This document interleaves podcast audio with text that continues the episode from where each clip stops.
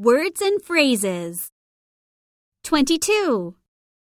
swimming, diving, martial arts, fighting sports, kickboxing, contact sports, soccer, football, American football, badminton, surfing, scuba, bodyboarding, windsurfing, wind sailing, hard tennis, soft tennis, track and field, marathon, long distance running.